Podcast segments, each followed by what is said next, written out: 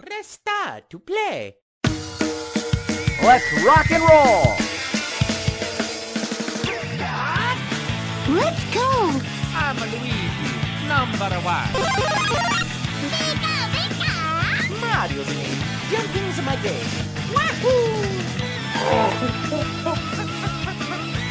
Show me your moves! Okay! Come on! Let's go! This is fun! Nintendo!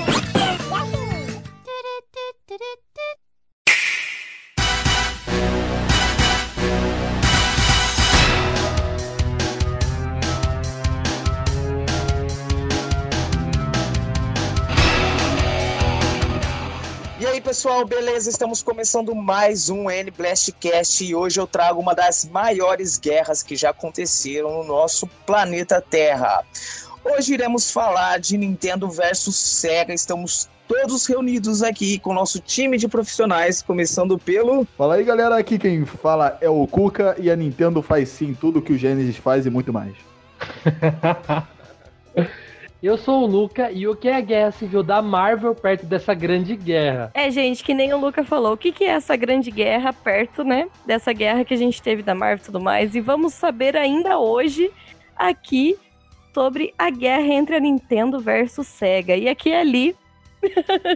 Acho que é isso que a gente tava faltando, né, pessoal? Mas vamos lá. Luquita, continua aí. O que, que a gente precisa falar dessa guerra hoje?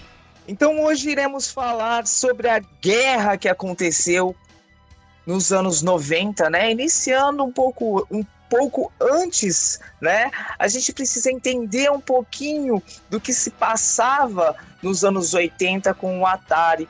Eu sei que eu sou o tiozão aí do grupo, mas eu queria saber de vocês Sério. o que vocês têm a me dizer sobre o Atari e o Crash de 83. Eu só tenho uma palavra aqui. ET. Hum. É, ET. exatamente. E jogaço, jogaço, joguei muito, Não, eu muito tenho outra palavra aqui, ó. Lixão. Hum. Não, pô, ele é tão bom. Lixão. Ele é tão bom, ele é tão bom que ele foi enterrado. A definição de enterraram, enterrado vivo, né? Exatamente. Casa, a casa dele é o, o caixão ali, o lixão que eles foram botar no aterro ali, jogaram os jogos. Falando em Atari, então eu queria falar um pouquinho da minha experiência com o Atari. Eu que tive um Atari que não funcionava.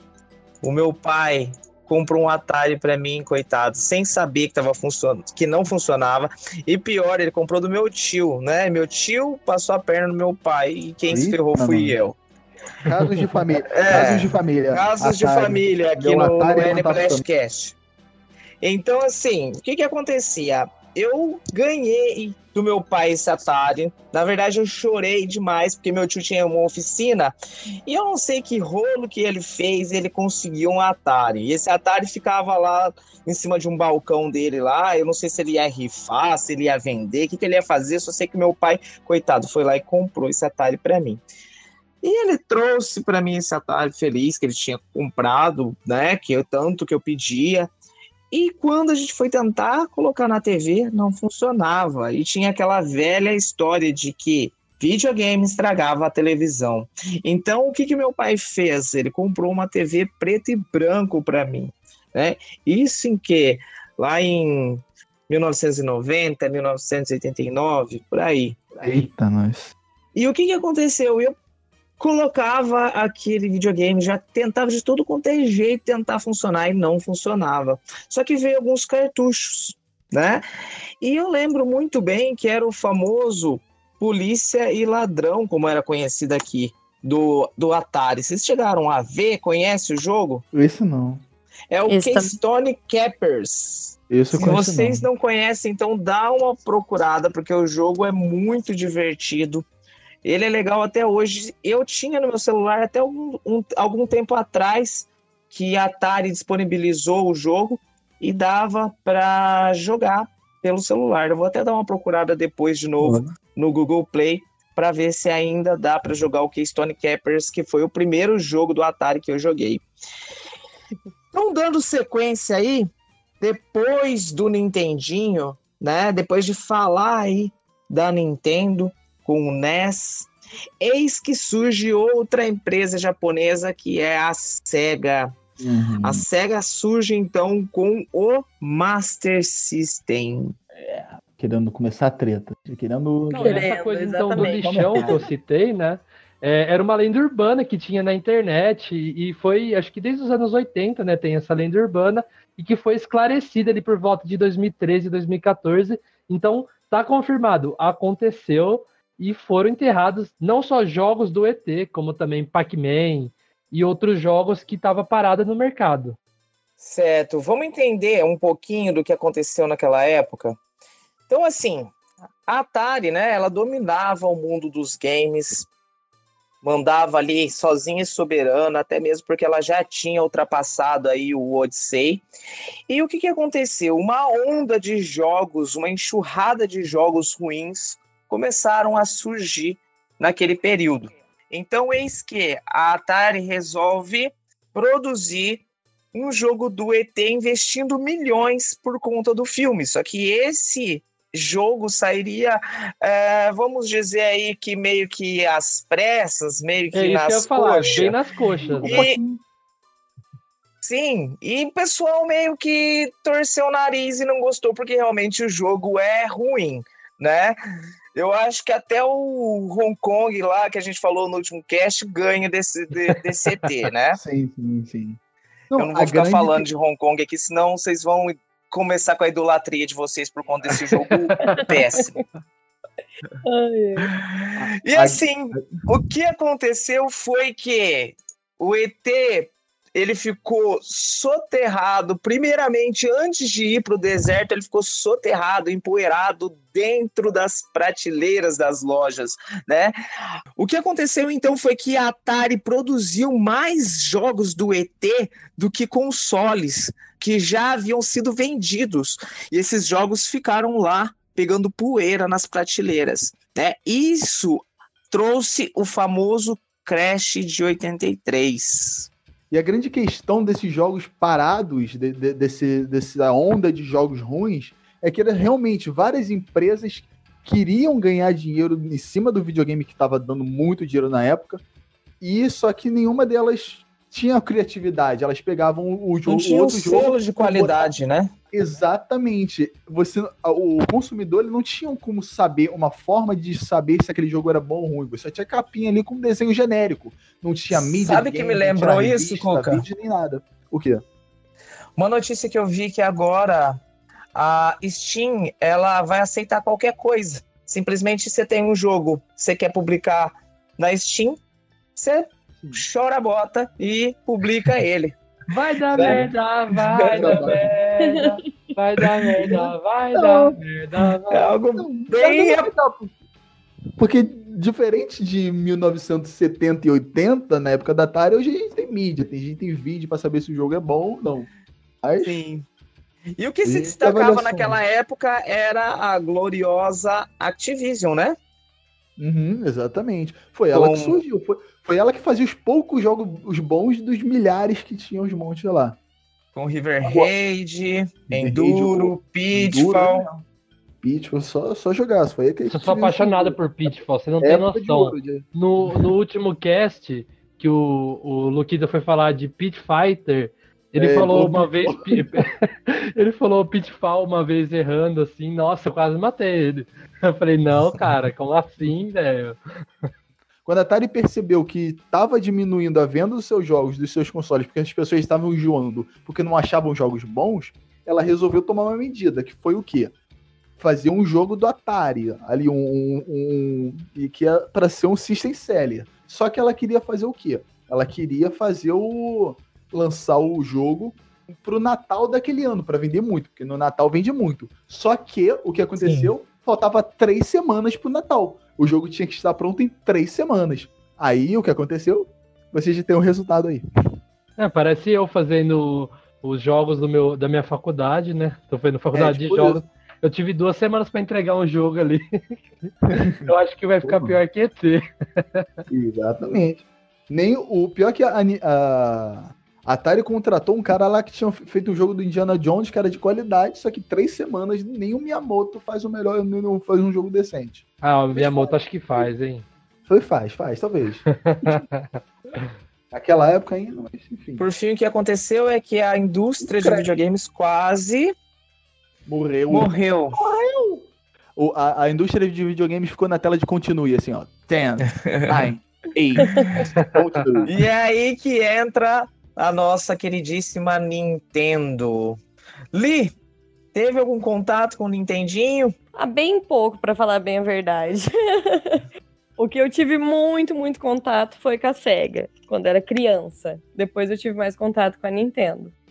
Então segura aí que logo a gente vai falar da SEGA e você vai contar suas histórias aí pra gente. Pode deixar. Eis que a Nintendo então surge em 1983 no Japão com o famoso NES ou Famicom, né? A Nintendo ela queria trazer algo revolucionário, um videogame que pudesse aí competir e até superar as expectativas perante ao Atari e foi é, algo que fez bastante barulho na época. O Nintendinho, como ficou conhecido aqui no Brasil, demorou muito para chegar em terras tupiniquins. Eu mesmo tive contato com um Famiclone, né, que era uma cópia do Famicom japonês. E o cartucho dele era um cartucho pequeno. E quando eu percebi que era diferente do cartucho do meu primo, eu não entendi muito bem, porque o meu cartucho era tão pequenininho, o meu primo tinha um NES original americano, né? E o cartucho era bem maior. Vocês chegaram a ter contato com esses cartuchos? Já viram a diferença do cartucho maior e do cartucho com mais pinos, né? O cartucho de 72 pinos, que é aquele grandão. Olha, a minha experiência com o Nintendinho, ela é bem pequena, se resume a duas coisas, né? A primeira, quando eu era pequeno, eu tinha o Super Nintendo ali que eu ganhei do meu primo, só que ao mesmo tempo a gente achou no sótão um videogame que meu irmão ganhou quando era pequeno e nunca funcionou. E a gente pegava as fitas, estava escrito, ah, não sei quantos jogos, mil jogos, a gente ficava babando, porque era igual, né? Era tipo, não igual, era parecido a fita com do Super Nintendo. Então a gente tinha essa noção de que era parecido, assim, era da Nintendo no caso, né? Só que nunca chegou a funcionar. A gente sempre tinha esperança de um dia ligar e tá funcionando, só que a gente nunca chegou a ver ele funcionando. Mas hoje, tendo a noção, eu sei que era um desses Famiclones. Depois eu fui ter contato com os jogos do Nintendinho num DVD que meu avô comprou, que vinha com um controle. E dentro do DVD, jogos do Nintendinho. É, minha, o meu primeiro videogame foi justamente o Dynavision, que era um dos famosos Flam- Famiclones. Na época, tipo assim, eu eu tipo assim, não fui enganado, tipo, pelas pessoas, igual as pessoas que foram enganadas pelo Polystation. Eu queria o Dynavision e pra mim era um videogame com jogos novos, assim, super normal, porque já era o que eu jogava no- nos emuladores.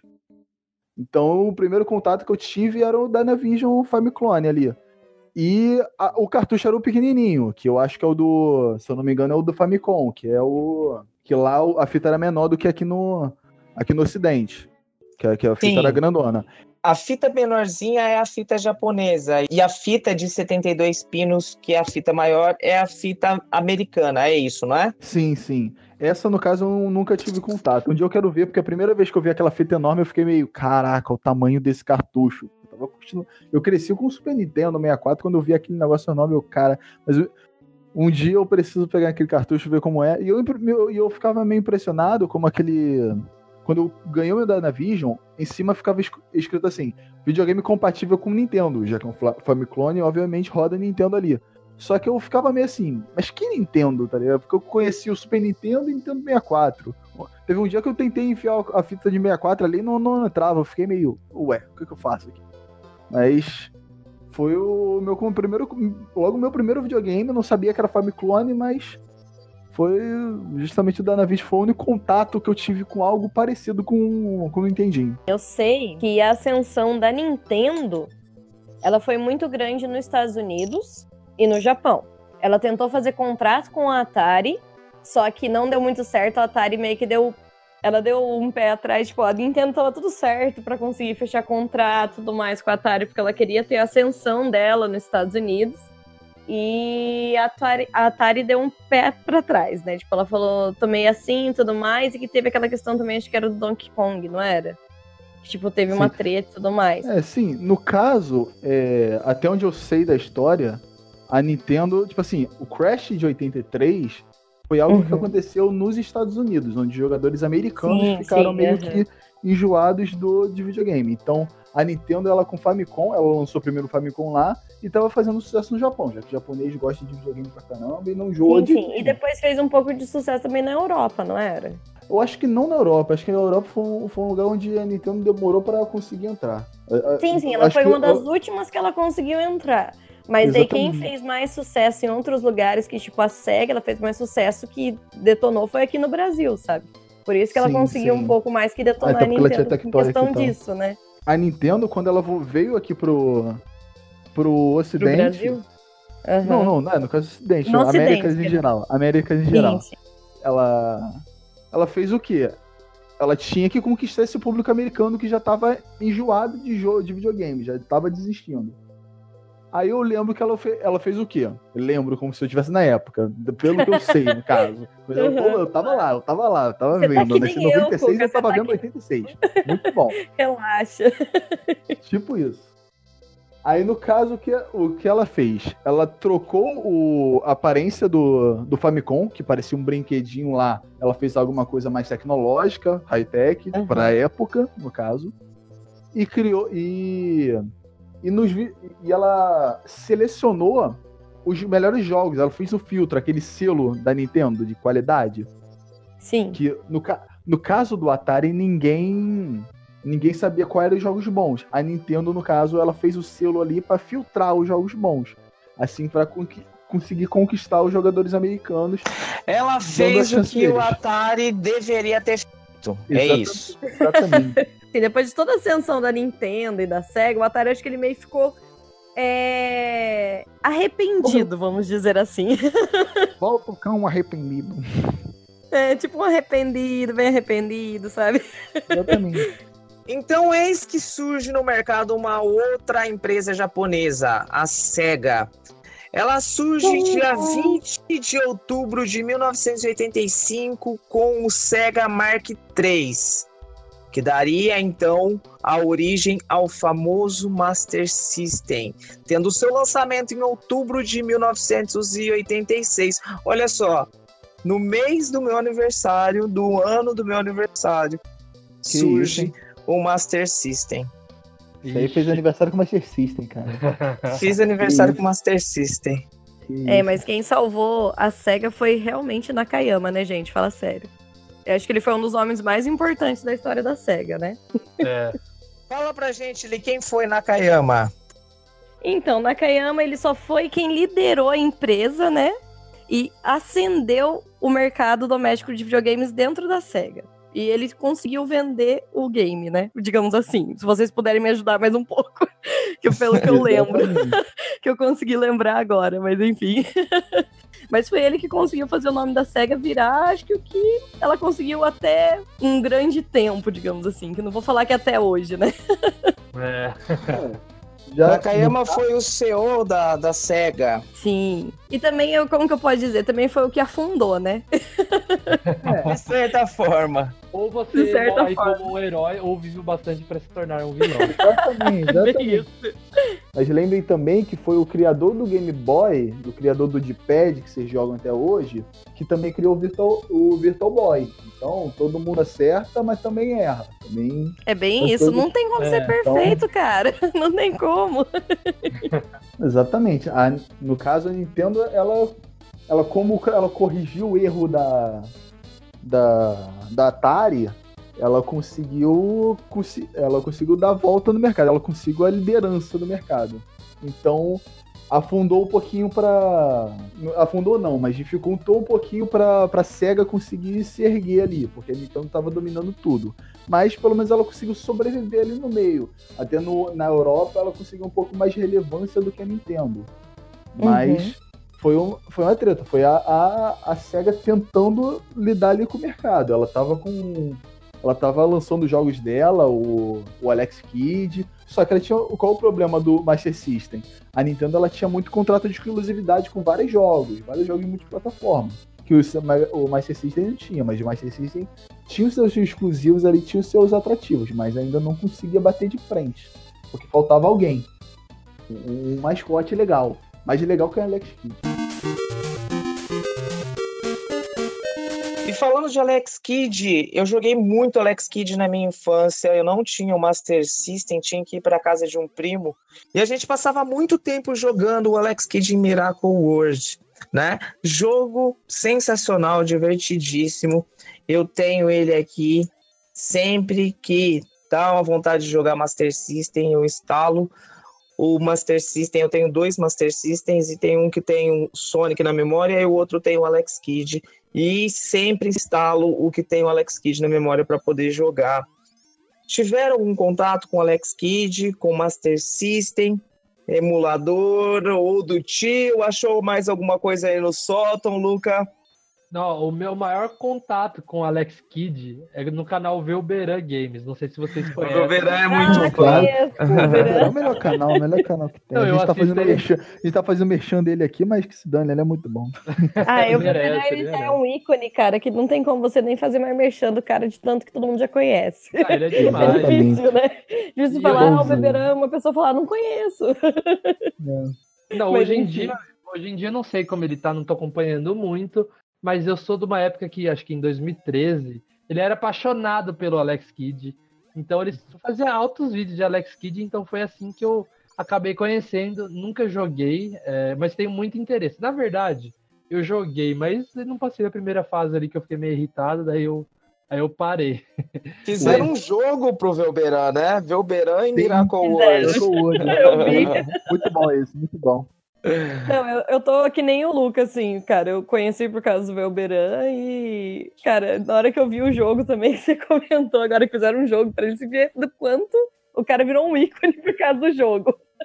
Então, pessoal, uma curiosidade que eu queria relatar para vocês, compartilhar com vocês, é que eu lá, jovem mancebo com meus seis anos de idade, meu primo deveria ter um pouquinho mais, deveria ter uns oito, nove anos. A gente chegou numa parte do Alex Kidd onde tinha um chefão, um boss, e ele era uma mão. A cabeça dele é uma mão. E a gente tinha que disputar alguma coisa com ele, né? Eis que hoje eu sei que aquilo era Joaquim Pô, mas na época a gente não tinha nem noção do que era Joaquim Pô, o que era pedra, papel e tesoura. Então, a gente, a gente chegava nessa parte e morria.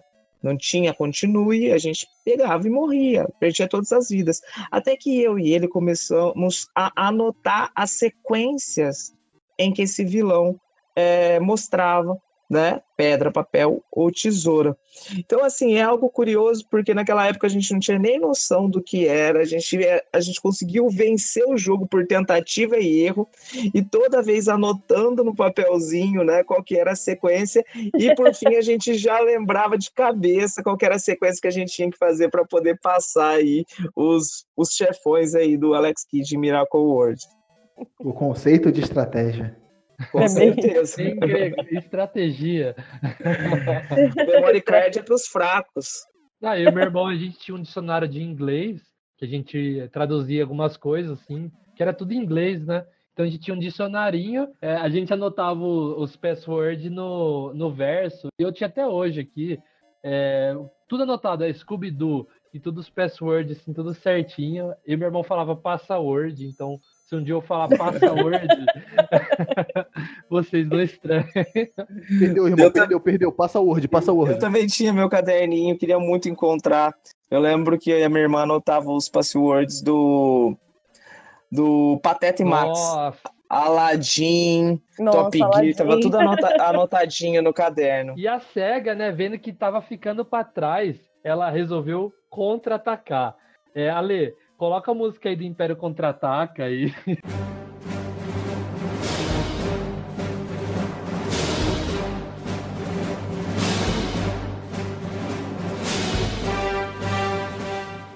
pra tocar de fundo. Então- a SEGA contra-atacou. Ela comeu ali a largada da nova geração e lançou ali o seu Master System, porque nos Estados Unidos, por causa de direitos autorais, foi chamado de Genesis.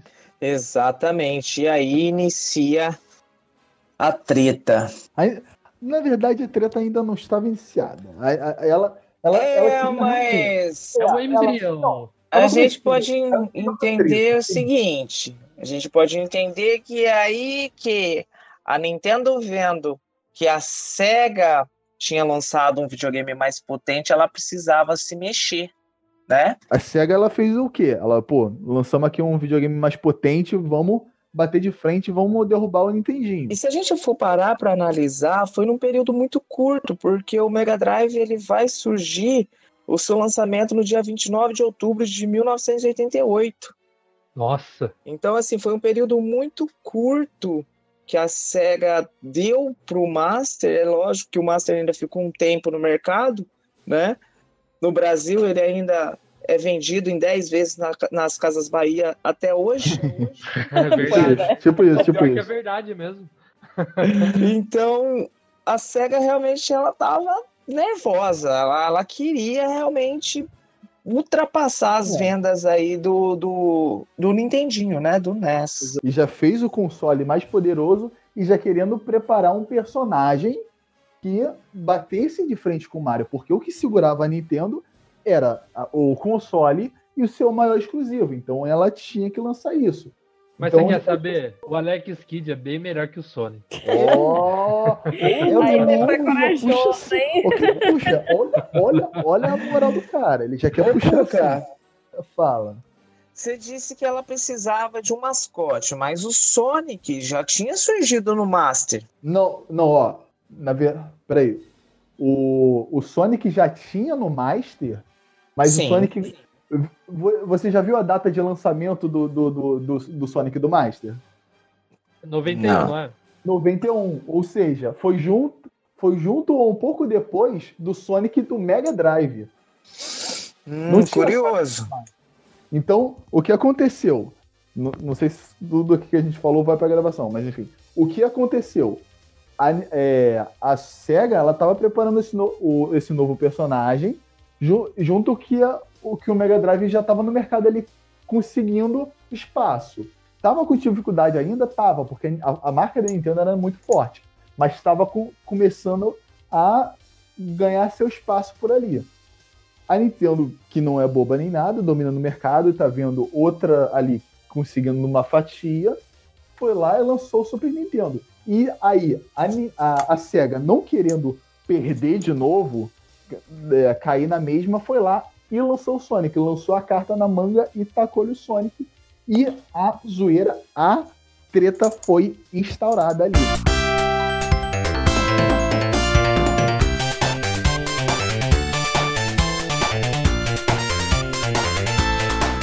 Antes da gente instaurar a treta mesmo aqui no cast, a gente tem que lembrar que a SEGA ela queria criar um personagem que ficasse bem longe do ar infantil. Alguma coisa mais cool, né? Isso, uma coisa mais adolescente, mais B10. mais Blast É? Processing. Então, eis que o Sonic ele surge para ser um diferencial, né? O Sonic eu acho que foi o que o estopim aí, o pavio da, da, da bomba para estourar a treta, vocês não acham não? Ju- Justamente, foi, foi o, o, o, lance da SEGA pra não deixar a, a Nintendo dominar de novo. Foi agora vão lançar Sonic, vão mostrar como ele é maneiro e, e ele corre rápido e o processamento do videogame é Blast Processing, ele corre a mil por hora, assim, e tudo. E- Você vê que o, conceito do Sonic já entra no, no lance do processamento do console, pra mostrar a superioridade dele. Então, Eles queriam também um personagem treta, pra bater de frente com o Mario, né? exatamente, o Sonic foi criado pra tretar, pra tretar, pra Pra tretar. Eles não criaram ele simplesmente pra criar. E a Nintendo, né, vendo que ficou pra trás, ela tava ali muito na zona de conforto, né? Ainda apostando no Nintendinho, achando que ainda dava pra encarar. Mas assim que a SEGA largou na frente, ela decidiu agir também. Então a Nintendo surge com o Super Nintendo no dia 21 de novembro de 1990. E que data, hein? Que data? Início da década de 90. Eis que começa então essa treta entre a SEGA e a Nintendo. De fato, né? Eu acho que assim, Nintendinho e Master System estavam ali disputando, mas realmente os anos 90 ficou marcado.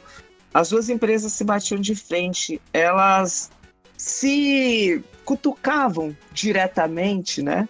E eu acho que tudo isso ficava exposta nos comerciais, né, Luca? Isso, é. O que eu ia falar, né?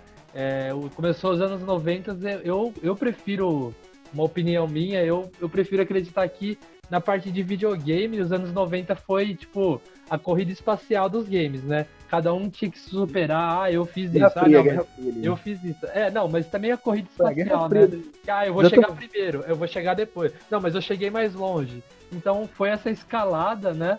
Parecida que, igual o Cuca falou, com a Guerra Fria. é, Então ali começou a cutucar. Ali parece coisa até de torcedor, né? Começa, ah, aqui a, a, a SEGA faz, a Nintendo não. Então, esses comerciais, eu acho que hoje em dia seria muito proibido, né? Com certeza. Mas eu gostaria, seria bom. Pô, seria muito bom se tivesse essas coisas hoje em dia, cara. Não isso dá saudade, mano. não, não dá saudade porque eu não vivi, mas eu queria que essa treta hoje. Na época, a gente não via esses comerciais por aqui, né? Era uma coisa ou outra. Um comercial que eu lembro muito bem que eu via É aqui Nintendo ou nada. Isso? Era Nintendo ou nada, mas o que fica, ficou mais marcado na minha, na minha memória era o comercial do Donkey Kong. Comercial brasileiro, Donkey Kong. Do macaco lá. qual é. Isso, do Macaco. né, do chimpanzé. Então, é, tinha esse tipo de comercial, mas a gente não via uma empresa, a, a Nintendo cutucando a SEGA, porque eu mesmo não tive contato nenhum com um comercial na época da SEGA. A gente tem que lembrar que a Nintendo, ela naquela época, ela tinha ainda muitos contratos com third parties e o forte da Nintendo era os RPGs. Eu lembro que o meu primo, quando foi comprar o Super Nintendo dele, ele já conhecia o, o Mega Drive. E eu lembro que o meu primo ele, ele preferiu pegar o Super Nintendo na época porque ele jogava o Zelda Link to the Past. E ele dizia pra mim que ele gostava desse tipo de jogo que o Mega Drive não tinha. Outra coisa também que ele falava pra mim na época era que os jogos de Super Nintendo salvava e os jogos de Mega Drive não salvavam, né? Então era o diferencial. A Nintendo ela tinha essa pegada dos RPGs, coisa que a Sega não tinha. Então, pra quem gostava desse tipo de jogo, era uma opção pra pegar o Super Nintendo, né? Mas como a Sega ela mostrava, o Sonic era um jogo rápido, era uma coisa que não acontecia no Super Nintendo, né? Então todo mundo ficava ali entre a cruz e a espada. Na época, eu acredito que realmente o gosto dos formatos, pelo formato dos jogos era o que falava mais alto. Eu particularmente, eu escolhi o Super Nintendo por conta do Mario World. Ah, eu não tive a opção de escolher, né? Meu primo me deu. Ele tinha comprado o 64, ele me deu o Super Nintendo dele. Só que eu já não, igual eu falei no começo, eu não conhecia é, esse outro lado. Eu achei que era a única coisa que tinha, então eu vou jogar.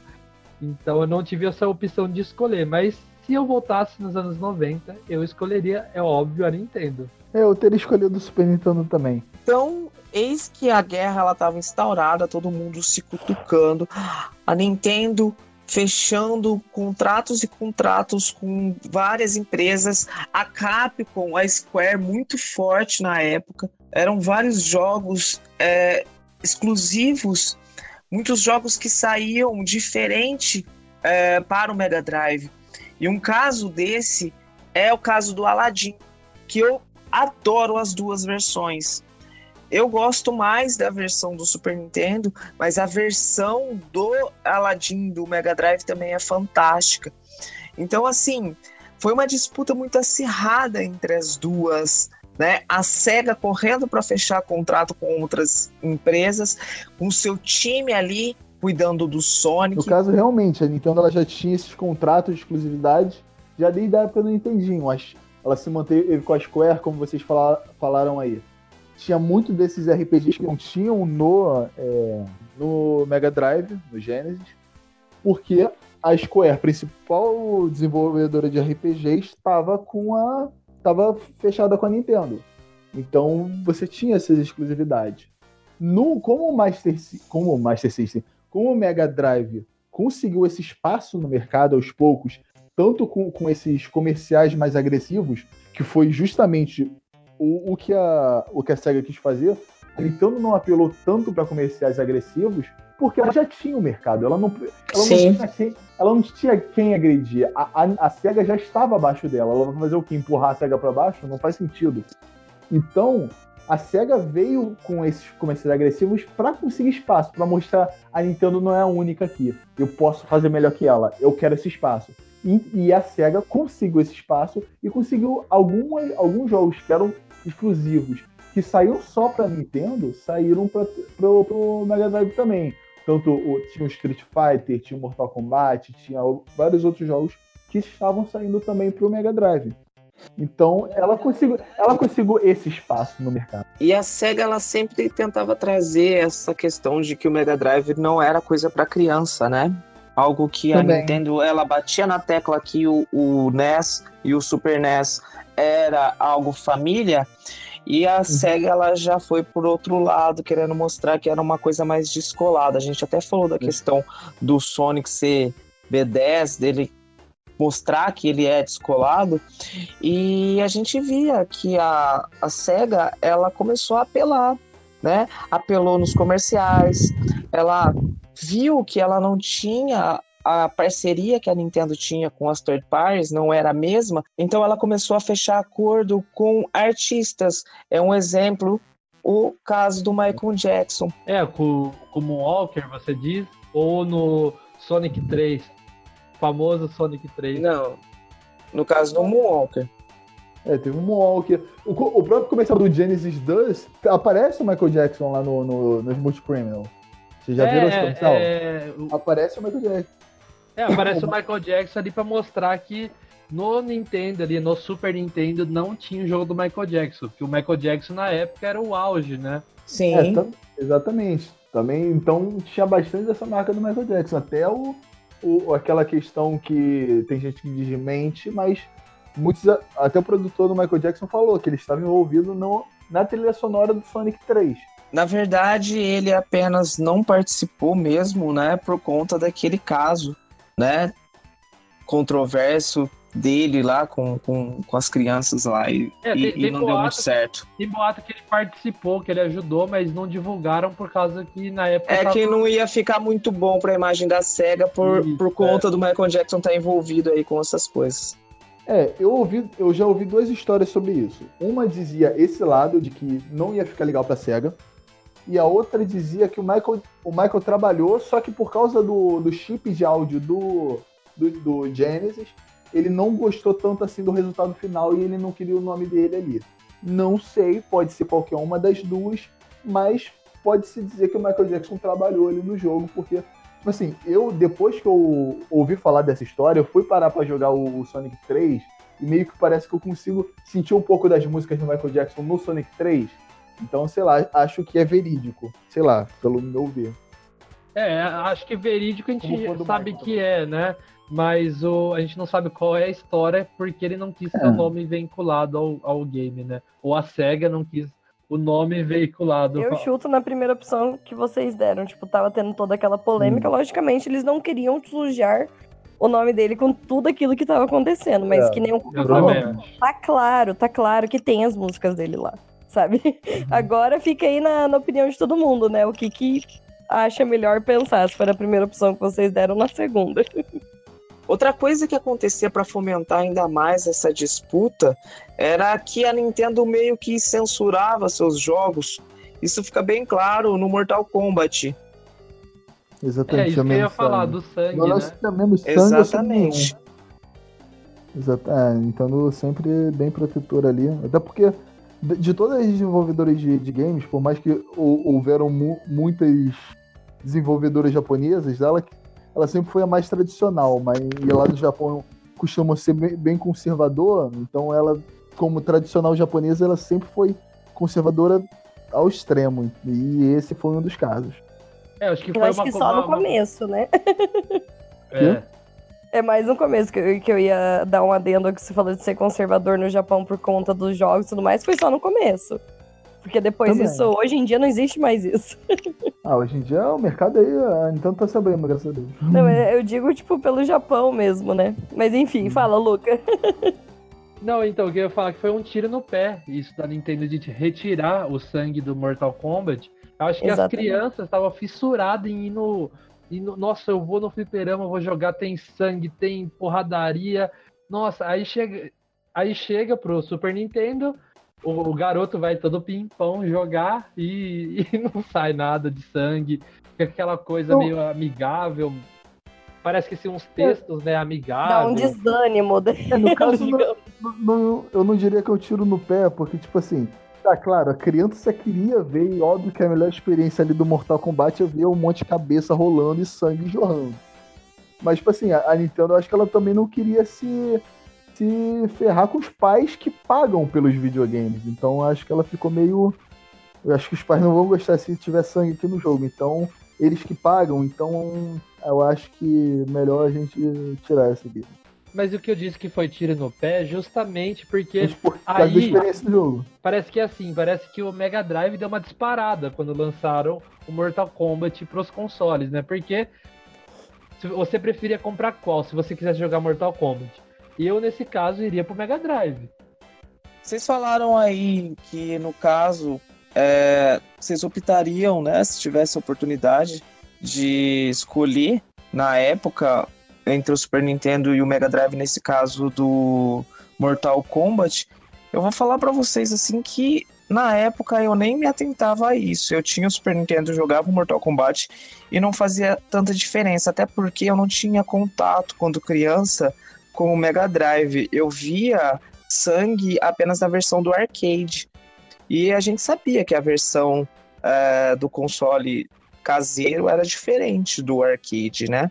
Aham. Então, assim, eu acredito que, pra mim, na época, o sangue não fazia tanta diferença, mas era um diferencial para muita gente aí. A gente analisando, a gente vendo eh, alguns documentários, o que o pessoal fala da época fazia diferença, principalmente para as pessoas mais velhas, né? Quem estava na sua é. adolescência na época, com certeza sabia que o Mega Drive ele tinha sangue no Mortal Kombat, então era sim um diferencial.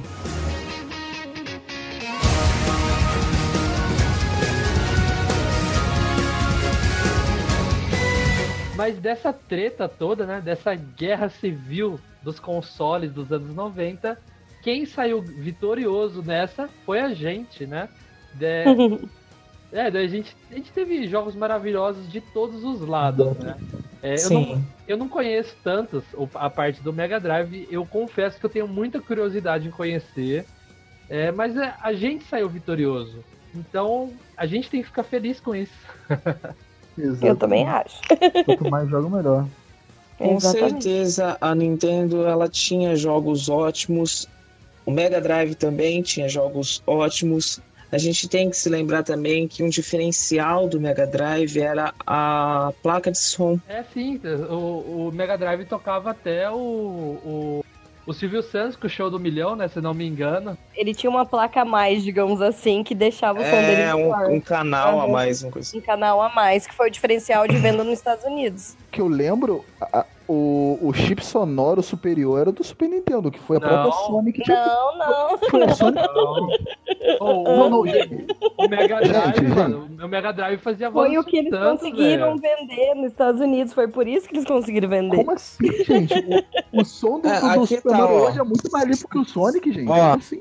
Hum, Gente, não é, gente, agora eu tô com medo de, de passar informação errada, porque tudo que eu ouvia é que, o que? No caso, a Nintendo ela tinha boa relação com a Sony na época, antes da treta do, do, do, do PlayStation, do negócio CD. A Sony que conceituada em fazer aparelho de som, ela tinha feito um, um chip sonoro pro, pro Super Nintendo que dava ele mais um, um som mais, um som melhor. Até porque eu lembro do- dos jogos que eu joguei do, do, Mega, do, do Mega Drive, ele tinha uma sonoridade um pouquinho mais inferior do que o do do que a do Super Nintendo. O som, o som que eu, que eu, eu ouço em, Zelda e, e o, Mario World é muito mais limpo do que o, o som que eu ouço no, no, no Sonic jogando. E tipo assim, Ah, mas, eu- mas não é só primeiro eu Sonic. ouvi falar nisso, depois eu. Só se for. Então, em quesito técnico, em quesitos técnicos, o som do Super Nintendo era superior. Mas a SEGA sabia absorver, ela absorveu melhor a, a programação. Ela conseguia trabalhar melhor com a programação do jogo e absorveu melhor essa questão do, do- da sonoridade, né? Então, ó, o Mega Drive ele usava uma modulação de frequência para produzir aqueles timbres peculiares, imitar instrumentos da melhor maneira possível. Por isso, suas características pode-se dizer que tinha seu próprio instrumento, um sintetizador. Uma coisa também que eu tava falando antes que eu errei, que na verdade eles não queriam colocar esse negócio do som pra vender nos Estados Unidos, mas sim no Japão, onde o território da Nintendo era grande. Então eles queriam alcançar o grupo lá, entendeu? Tipo, de vendas. Pra acabar essa discussão, no Mega Drive fazia a voz do Silvio Santos quase que limpinha ali, então o melhor sistema de som ali era do Mega Drive. É, se Acabou. tinha o Silvio Santos falando, era o Mega Drive, acabou. Tinha, tinha Silvio Santos no Super Nintendo? Não tinha. Então, o Luca pôs um fim na guerra Tá, Ó, tá o bom. Luca colocou um fim nessa guerra de gerações, de anos. Tem voz do Silvio Santos, é melhor. Acabou. Acabou, fim, fim da história, fim da Tá história. Acabou.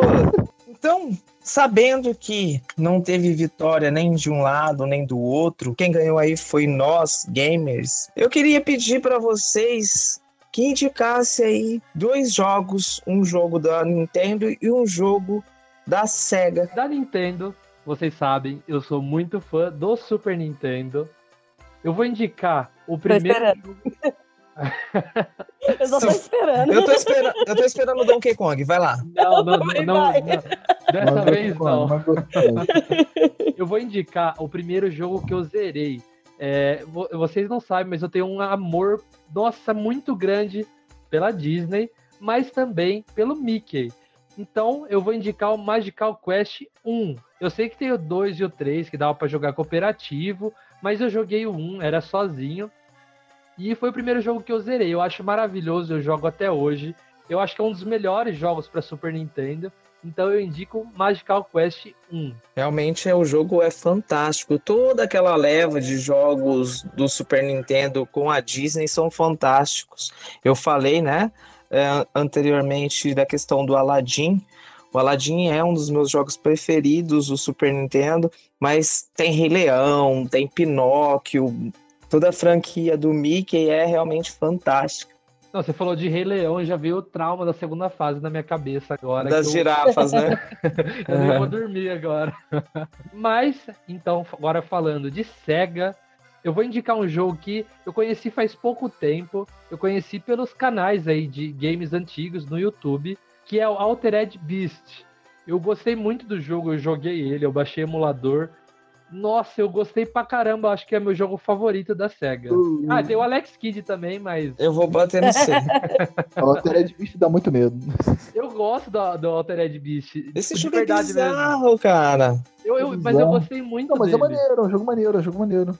Eu achei ele bem, assim, diferente, sabe? Eu achei ele bem parecido também com o Golden Axe, no sentido de gráfico. Sim, sim. Eu acho que até utilizaram, reutilizaram, se eu posso estar muito enganado, mas eu acho que reutilizaram para fazer alguns monstros, pegaram do Altered Beast e jogaram no Golden Axe. Mas eu acho ali esses dois jogos também, eu gosto muito do Golden. Axe. A gameplay, cara, a jogabilidade desse jogo realmente é, é- Nossa, me dá náusea, cara. Mas vamos lá. Aqui a gente tá aqui pra, pra tretar hoje, mas pra respeitar também a escolha de cada um. Não, eu gosto muito, cara. É, é- é- assim, eu não sei porquê também, mas é, assim, é um jogo que me encantou bastante. Então, para Super Nintendo, eu vou recomendar aqui um jogo que é excelente. É uma experiência única que você só vai encontrar no Super Nintendo. Até hoje você não vai encontrar nada igual, que é simplesmente um jogo com uma história, profundidade emocionante assim. Procurem aí, um jogo muito bom, Hong Kong 97.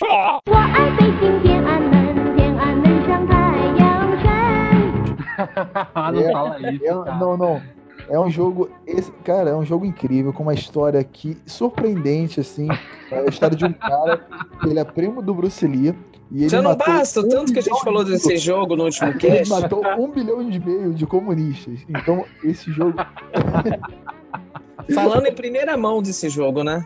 É, é, nem exatamente, falou dele cara. no último episódio. Não, não, é porque esse, e- e- esse, esse jogo precisa ecoar o infinito. Todo mundo tem que ouvir dele. Se quem não ouviu o outro cast, vai ouvir isso. Que joga em Hong Kong 97, que é um jogo. Não joguem, não. Eu ainda Vamos lá. vou fazer um remake desse jogo, hein? É uma experiência Sega, única, Cuca? vamos. Tá, e Sega. Pior que eu não tenho muito. Não, o problema, o meu problema com o Mega Drive é que eu não tenho muito o que recomendar do que já foi falado, do que você já sabe o que jogar. Então, se você tem o Mega Drive, joga o Golden Axe, jogue o Double Dragon, joga, joga o, o Altered Beast, e esses jogos clássicos, porque Não, O que eu joguei de Mega- joga Altered Beast, não. joga, que esse jogo é maneiro. Tem o Zeus lá, que é todo loucão lá, e ele fala e o som dele assusta pra caramba.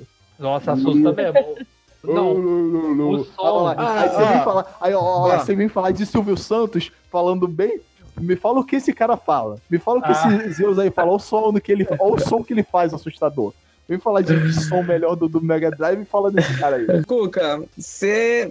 Eu acho que é melhor a gente deixar de lado essa coisa de som escroto aí, porque senão a gente vai descobrir mais coisas assim de uma noite escura, sozinho, jogando tal Aham. jogo. Exatamente. Som bom meio. Gente, som de Mega. Nem o som do Mega Drive, nem o som do Master System supera o som do 64 com a range amarela. Só deixa aí, fechando. Próximo ali. Agora ali fala. Ah, gente, eu sempre sou dos clássicos. Eu, o que, que eu posso dizer, né? O que eu gosto pra caramba da Super Nintendo é o Super Mario World. E eu gosto, não gostando de Don- Donkey Kong, sabe? Tipo, eu tenho uma raiva muito grande de Donkey Kong. Então, não. tipo, é porque eu não. Tá- tá- sério, eu não conseguia. Eu não conseguia, cara. Eu morria muito. Eu não sei se era porque eu era muito ruim. Ou ainda sou ruim, não, não sei dizer isso, mas enfim. É um dos jogos que mais dava raiva, mas eu acho que todo mundo pode ter essa experiência. Mas continuando, porque senão o Luca vai chorar. Eu tô chorando já. E da SEGA, da SEGA Mega Drive, o que eu mais jogava, que eu gosto pra caramba até hoje, é de Sonic. Eu, tipo, eu que nem falo, eu sou dos clássicos. Então, Sonic pra mim foi o que mais marcou, né? Qual dos Então. mil? Qual dos O mil dois. Sonics? O 2? Do 2. Com certeza. Foi a que eu acho que é o que eu mais jogava. Sem Foi o brincadeira. 3D Blast. Mas olha, Luca, por favor, Ó, não dois fique é melhor, bravo. né? Três Donkey Não, eu Kong já tô, já- é uma já- coisa assim que eu não sei, cara. É legal, dá raiva pra caralho. Não tanto que Crash, mas dá raiva. mas enfim. Não, eu, eu cortei relações, tá? Acabou. Olha lá, ficou bravinho. Eu Mas tô enfim. bravo, eu tô bravo. Ai, vai ficar de mal comigo os próximos casts, mas tudo bem. Acompanhe esse desenrolar de eventos, ouvinte. É, vamos ver. É. Vai, vai ser, E vai, no um dia próximo vai e episódio de volta. Dragon Ball Z. Luca morre. Freeza morre. Nunca morre. Namekusei vai explodir. E por fim, eu vou deixar duas indicações aí. Vou começar pela SEGA. Vou falar aí do meu jogo preferido, que é o Street of Rage. E aí a gente teve aquela discussão sobre a questão do som. Eu aconselho a todo mundo ouvir a trilha sonora desse jogo. Realmente é fantástica a questão do a questão do sintetizador usado, né, na trilha desse jogo. A, a música eletrônica, ela te puxa para frente, ela é uma música animada e realmente o Street of Rage é um jogaço aí, quem não teve oportunidade, quem não conhece, vai atrás que eu tenho certeza que vai gostar muito. E a minha indicação aí vai para um jogo que talvez a gente não comentaria, a gente não falaria em um outro cast, mas que é um jogo que eu amo de paixão, que é o Tetris Attack do Super Nintendo. Vocês conhecem esse jogo? Olha, pra falar a verdade, eu não conhecia. Eu Tetris joguei alguns Tetris no Super Nintendo. Só que esse aí eu acho que não sei se foi esse. Tetris Attack é o Tetris da Nintendo, é o Tetris do Yoshi. Então, é assim, é bem legal, porque não é um Tetris convencional da gente ter que montar é, as pecinhas que vão caindo. Na verdade, a gente tem que mudar de posição com as cores. Depois vocês dão uma, uma procurada. É bem estilo Candy Crush. Mas é muito bacana porque dá para jogar de dois. E eu tenho é, um carinho muito grande por esse jogo, porque eu jogava com a minha irmã. Ela gostava muito. Então a tela é dividida ao meio, você escolhe o teu personagem, né? O Yoshi, o Bowser, tem vários personagens para você selecionar.